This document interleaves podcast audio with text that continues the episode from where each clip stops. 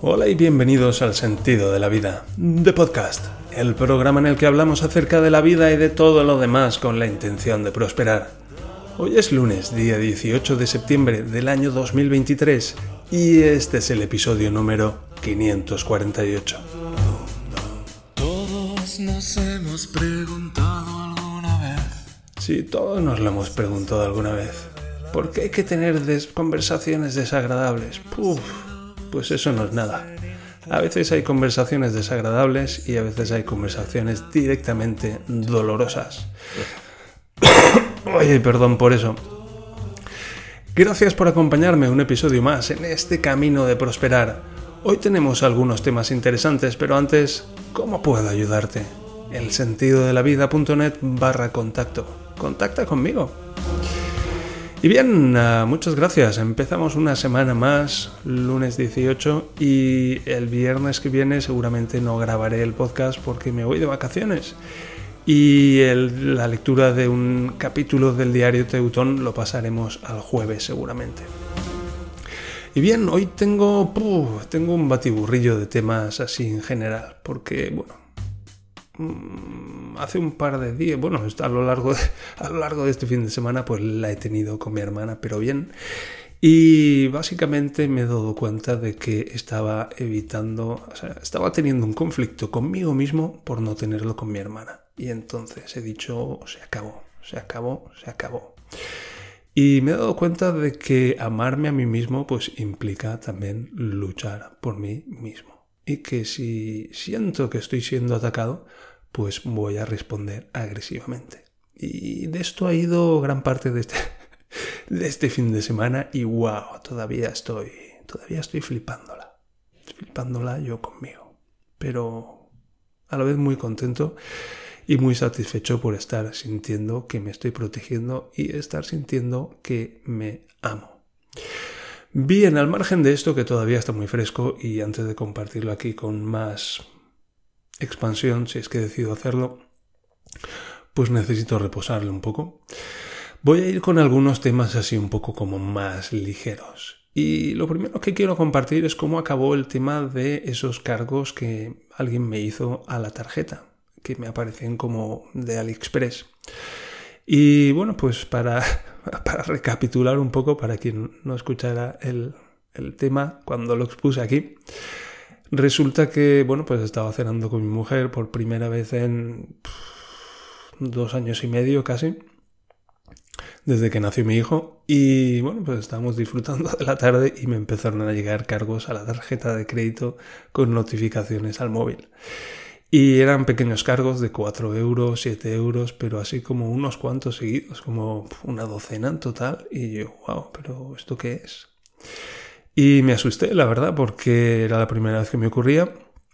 Gracias a Dios. Y segundo, porque no sabía si en cualquier momento iba a llegar un gasto como, como mucho más grande y qué iba a pasar y de dónde salía eso y todo.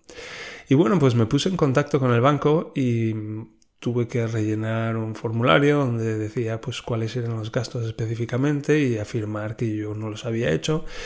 Y bueno, pues de entrada el banco me devolvió el dinero y me dijeron que se pondrían en contacto con AliExpress, para aclarar el asunto. Y que, bueno, pues en general, pues el asunto, o sea, en principio se iba, se iba a satisfacer a mi favor el asunto y que, y que bueno, pues... Uh, eso, que de entrada me devolvían el dinero y que iban a investigarlo. Y luego, pues como unos días después, me enviaron otro email diciendo que lo habían investigado y que habían fallado a mi favor y que confirmaban que me quedaba con el dinero y también me decían que una tercera parte pues podía recurrir el asunto. Así que bueno, de entrada parece que ha salido todo bien y que todavía queda esa oportunidad de la tercera parte de recurrir el asunto, pero bueno, me pregunto qué posibilidades tienen. Así que esto es como acabó el asunto de la tarjeta del Express. ¿Os ha pasado alguna vez que, que, os aparecen cargos que no habéis hecho en la tarjeta de crédito? O luego después de eso hubo que, o durante, antes de eso casi, hubo que cancelar la tarjeta y estoy esperando una nueva. Por cierto, esta semana pues parece que ya estamos mejor de, de, el coronavirus de mi mujer y de mi hijo, no se sabe qué tuvo. Y yo no tuve coronavirus, pero tuve otra cosa. Y ya estamos levantando cabeza, ya estamos de nuevo, bueno, no en forma, pero sí en esa dirección. Y wow, muchas gracias, muchas gracias por haber superado esto, muchas gracias por mi salud, como aprecio mi salud, muchas gracias. Muchas gracias a Dios, al universo, a la biología, a la naturaleza, a quien sea, pero muchas gracias por haber podido restablecer la salud, como la aprecio. Bien, lo segundo que quiero hablar es de las gafas del ordenador, las gafas para ver la pantalla del ordenador. Y bueno, pues también recordaréis que me hice hacer unas gafas, aquí se dice hacer hacerse unas gafas, es como en francés. Uno no se corta el pelo, sino que se hace cortar el pelo. Es interesante, es una manera de verlo. Y, y bueno, pues llevo ya como tres, dos, tres semanas ya con las nuevas gafas y la estoy gozando. La estoy gozando y me doy cuenta de cómo la estoy gozando cada vez que subo aquí a la oficina, al, estudio, me, gusta llamarlo el estudio. Subo, al estudio con las gafas de all round, con las gafas todoterreno de ir a todas partes, que son unas multifocales, las llaman aquí. Yo pienso que son bifocales, pero me recuerdan que son multifocales, así que a lo mejor tienen pues como más de dos focos. Yo qué sé, tendré que preguntar. Y cada vez que subo con ellas y me siento delante del ordenador y empiezo ahí a guiñar los ojos y a, levantar la cabeza para, para ver por la parte de abajo de los cristales, es como, ostras, estas son las otras gafas. Y cojo y me pongo las gafas de ver el monitor y es como, wow, cómo mola. Qué bien veo. Y qué fácil, qué fácil ver así de bien. Y mira, me gasté 290 euros en estas gafas, pero se están clasificando alto en esta competición de que me he inventado yo de la mejor inversión del año. ¡Wow! ¡Qué bien veo con estas putas gafas! Bien, siguiente tema. Mi hijo está en esa etapa en la que empieza a preguntar el porqué de las cosas. Tiene dos años y medio, va para tres, en, enero era tres y se empieza a preguntar el porqué de las cosas y lo que lo suele preguntar en alemán. Pregunta, ¿Warum? ¿Warum? ¿Warum? Y a ver si os aprendéis que Warum es por qué en alemán. Warum. Y a ver si lo podéis decir tan sus, tan dulce como mi hijo. Warum. Es una pasada. Yo de mayor quiero ser. de mayor quiero ser tan dulce como él. Y, y bueno, pues a veces algunos amigos míos se han quejado antes de, mi hijo me pregunta por qué, por qué, por qué, porque yo lo digo, a mí que... y yo soy consciente de, mis limitaciones y de que, bueno, pues mis conocimientos son limitados y de que solo soy un hombre. Y aún así, pues a veces, pues también me exaspero. Pero también aprecio que quiera saber el porqué de las cosas. Y el otro día hubo... Preguntó como que por qué los abuelos vivían aquí. Y yo, bueno, pues porque sus padres vivían aquí. ¿Y por qué? Y yo, bueno, pues porque los padres de sus padres vivían aquí. ¿Y por qué? Y yo, pues porque los padres de sus padres de sus padres vivían aquí. ¿Y por qué? Pues porque sus padres de sus padres de sus padres de sus padres de sus padres vivían aquí. ¿Y por qué? Porque los padres de sus padres, de sus padres, de sus padres, de sus padres, de sus padres vivían aquí. ¿Por qué? Porque los padres de sus padres, de sus padres, de sus padres, de sus padres, de sus padres, de sus padres vivían aquí. ¿Por qué? Porque los padres de sus padres, de sus padres... y, y llegó un momento en que me miró y empezó a reír. Y, y es interesante, me pregunté, ¿cómo es que, cómo es que se ha colmado su curiosidad? ¿Cómo es eso? Hoy acabo de oír mi estómago otra vez. Me pregunto si se oye con este super micro luego en la grabación, tal vez con los auriculares. ¿Cómo se colmó su curiosidad? Me pregunto. ¿Cómo funciona eso? Fue muy divertido. Y por último quería compartir lo que llamo la técnica del minuto. Y es que con mi hijo, bueno, pues muchas veces él no quiere hacer las cosas que yo quiero que haga. Entonces es el momento de negociar. Y bueno, pues depende de la paciencia que yo tenga, pero la paciencia que yo tenga depende de cómo me vaya, cómo me siento yo en ese momento. Y bueno, pues a medida que me voy recuperando y me voy metiendo los huesos en el sitio y voy sintiendo cada vez menos dolor, pues me doy cuenta de que cada vez me siento mejor y naturalmente tengo cada vez más paciencia. Y una de las técnicas que he encontrado que mejor me funcionan es lo que llamo la técnica del minuto. Con este, con el smartwatch este que me compré, pues tiene un temporizador y está muy guay porque llevo un temporizador en la, en la muñeca. Y el temporizador en particular tiene como cuatro presets. Tiene, tiene cinco, cuatro teclitas pequeñitas con presets, con, con temporizadores ya hechos, predefinidos sería la palabra seguramente. Y luego tiene una tecla grande que dice custom, que es para personalizarlo, digamos, para elegir el tiempo que quiera.